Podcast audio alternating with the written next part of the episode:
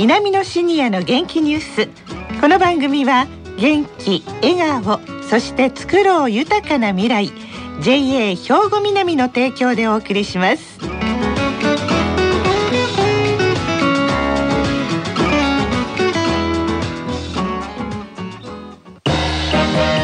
皆様の元気生活を応援する JA 兵庫南。近畿最大級の農産物直売所虹色ファーミン。おすすめは JA 兵庫南エリアの新鮮な地元農産物。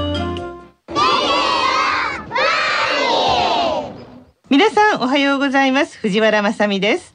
南のシニアの元気ニュースの時間です。今日も南野学園の元気なシニアの皆さんが気になったニュースや話題を取材しラジオを聴きの皆さんにお伝えいたします。今回は南野学園ラジオ放送サポーター C 班の方々に来ていただいていますそれでは自己紹介からお願いしますおはようございます渡瀬久夫69歳です小西真知子65歳です栗山信夫65歳です。よろしくお願いします。はい、よろしくお願いいたします。さあ、今日は何を伝えていただけますか、渡瀬さん。はい、えー、今回はボタニカルライフの2回目です。はい。葛西市にある兵庫県立フラワーセンターを訪ねて食虫植物について取材してきました。はい。ボタニカルライフ花や観葉植物などを取り入れた生活という意味でしたよね。で兵庫県立フラワーセンターは葛西市にあるんでしたがなぜ虫を食べる食虫植物なんでしょうか？栗山さん。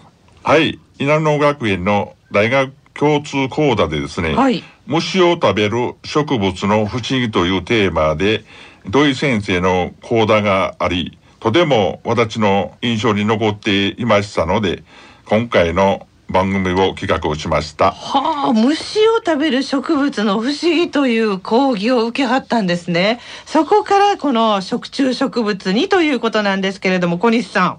はい県立フラワーセンター花作り事業課課長土井博文先生にお話を聞いてきました、はい、フラワーセンターの概要からお聞きください。皆様は、まあ、フラワーセンターっていうと有名なのでよくご存知かもしれませんけどもうできて40年以上経ちます。でもともとあの県民とか一般の方々にですね花と緑を楽しんでいただきながら憩いの場所を提供するという目的それから花や緑を普及啓発させるということも頭に入れながらね作られた施設なんです。一番有名なのが春のチューリップ。で最近ではもう秋のダリアが有名になってきましてね、まあ、それ以外には夏のイルミネーションですね。夜に園内週末を中心にライトアップをするわけで。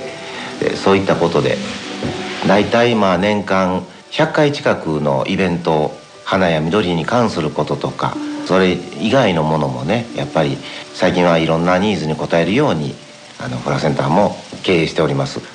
へえ兵庫県立フラワーセンターって歴史も長くってでイベントが100ってすごい多いですね小西さん。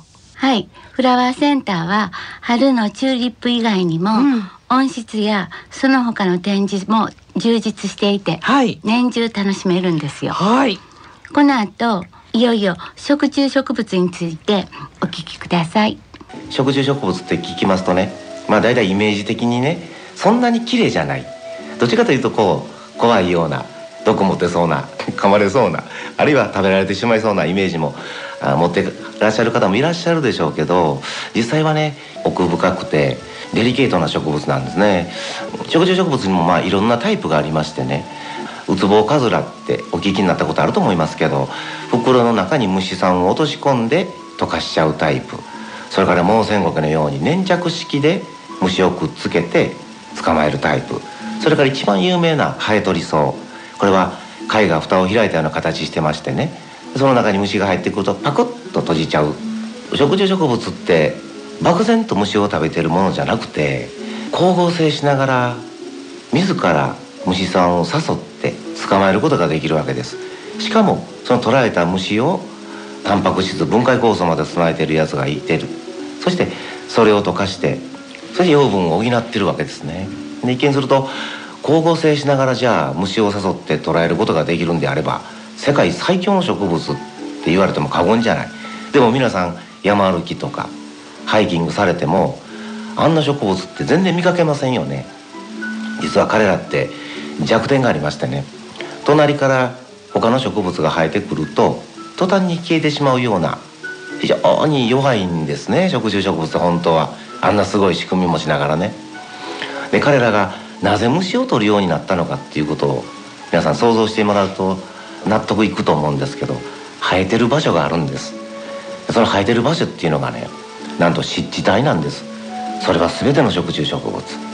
湿地帯と聞くと尾瀬の湿原釧路湿原あるいはもしかすると皆さんのご自宅の近くに湿原があるかもしれない。でも想像してみてください。湿原ってあれだけ水が豊富で太陽の光が当たって植物にとって最高の環境やっていうふうに思いませんか？でもその湿原にね巨木が生えていたり皆さんのお庭から出てくる嫌な雑草たちがはびこってることは絶対ないですよね。何か一種類二種類ガマみたいなものがさーっと寂しいような光景が続きますよね湿地帯って。実は植物にとってはね湿地帯っていうのはまあ極端なこと言うと最悪の環境なんですよ。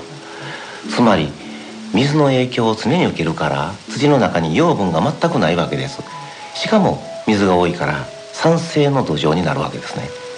だから湿地帯に強い雑草の種が落ちても発芽はできてもまともに生育できないんです。最初に私が言いましたように食虫植物って植物同士の戦いに弱いんですよ。つまりおそらく彼らはだんだんだんだん生きれる場所を追い立てられていってたどり着いたのが痩せ地の湿地帯やった。で彼らはものすごい時間をかけて試行錯誤したと思います。どうやってこの場所で行けばいいだろうかと。そこで彼らはね最初は偶然だったと思うんですけど葉っぱの形を変えていきよったらそこに落ち葉とかゴミがたまるようになっていった。そうすると地面では分解できなかった落ち葉がその自分が作ったその中ではカビが生えて腐ってくれたわけですよ。そうするとそれが養分となった。そうするとそのスタイルをキープすればぐっと大きくなっていけるっていうのを彼らなりに判断したんじゃないでしょうかね。で結局食虫植物って何も皆さんがご存知のねサルビアとかマリーゴールドと構造的には変わらないんですよね。一般の植物と。つまり食虫植物の遺伝的な中に花を咲かせる能力匂いを出す能力蜜を出す能力全て揃っとったわけですよ。で偶然に頼って落ち葉とか鳥の糞が落ちてくるのに偶然待っていたものから多分ですよ。いくつか蜜を出したり匂いを出したりする部分を出したのかもしれない。そうすると今度はそこに虫がやってきた。虫が落ちるようになった。そうすると落ち葉よりもはるかにカロリーが高かったわけやな。昆虫たちの方が。よしこの形をキープしようと。そしてこれを養分にして俺はこの場所で生き残っていくっていうふうにそら、まあ、何万年かかったんでしょうね。もしかすると何千万年かもわからない。そういう時間をかけて現在の私たちが知っている食虫植物たちの姿になったんじゃないかと思うんですよね。いやあの土井さんってすごいドラマのあるお話をしてくださいますよね。だから熱い方なんでしょうね渡瀬さん。えーえー、話し出すと止まらない感じで、はい、愛情がすごいっていうか熱心な方ですね。えー、この後、えー、食虫植物の栽培もできるというお話がありました。はい。あの最近趣味化が増えているんですけど温室がなくても育てることができる食虫植物が結構ありましてね。で昔はそういう設備がないとできないものだっていうふうなあの固定観念があったんですけどあの実際は屋外でほったらかし氷点下になってもそのままでも生育できる食虫植物はたくさんおります。ポイントさえ間違えなければ寒さに強い食虫植物たちは十分ご家庭で育てることができます。7月に入りますとねこの夏休みが入る頃からですねあの食虫植物の特別展示といいましてまあ常設展示はそのままあるんですけどそのお部屋では見ることができない食虫植物たちを一斉にまあ隣の卵室で展示する催しがあります、まあ、ぜひですね子供さんあるいはお孫さんを連れて参加されれば食虫植物の面白さとかその食虫植物たちを通してね他のいろんな植物やら生き物に対する考え方が変わるん違うかな、うん、と思いますね。えー、これから夏休みに向けてシニアからお子さんまで家族で楽しめるイベントが盛りだくさんなんですね。小西さん。はい。私も孫と一緒に食虫植物教室に参加しようと予約してきました。はい。そして講義を受けた後は食虫植物を購入して家で栽培しようとワクワクしています。簡単に育てられるんですかね？というお話でしたので、はい、やってみようかなと思ってます。なるほど。それは楽しみです。さあリスナーの皆さんもこの食虫植物教室とかいろいろイベントがあるようですから気になった方葛西市の兵庫県立フラワーセンターのホームページでご確認くださいね。そしてぜひ参加してください。さあそれでは今回の取材の感想をお聞かせいただきましょう。まず渡瀬さん。はい、えー、フラワーセンターは何回か行ったことがあるんですが孫に寝たられていますんで今月中に連れて行こうかなと思っております。そうですか。小西さんいかがですか？はい。食虫植物とはどんな恐ろしい植物かと思っていましたが先生の説明で実はとても可憐でデリケートな植物であるということを知りました、はい、虫を誘う蜜も舐めさせていただきました。甘くてびっくり。そりゃ虫来るわ。っていう感想でした。そうですか。あのどんな食虫植物を育ててみようと思ってあるんですか？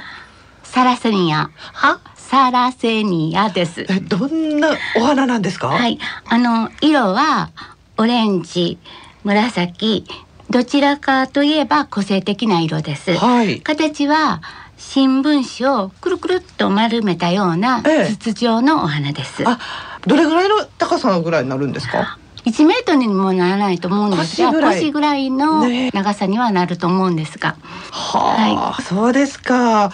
あの見頃はね、はい、5月から7月、うん、それと9月から11月と2回あるということなんです、はい、花のように美しい姿なのでぜひとも見に来てくださいっていうお話でした。そうですか。そして栗山さんは？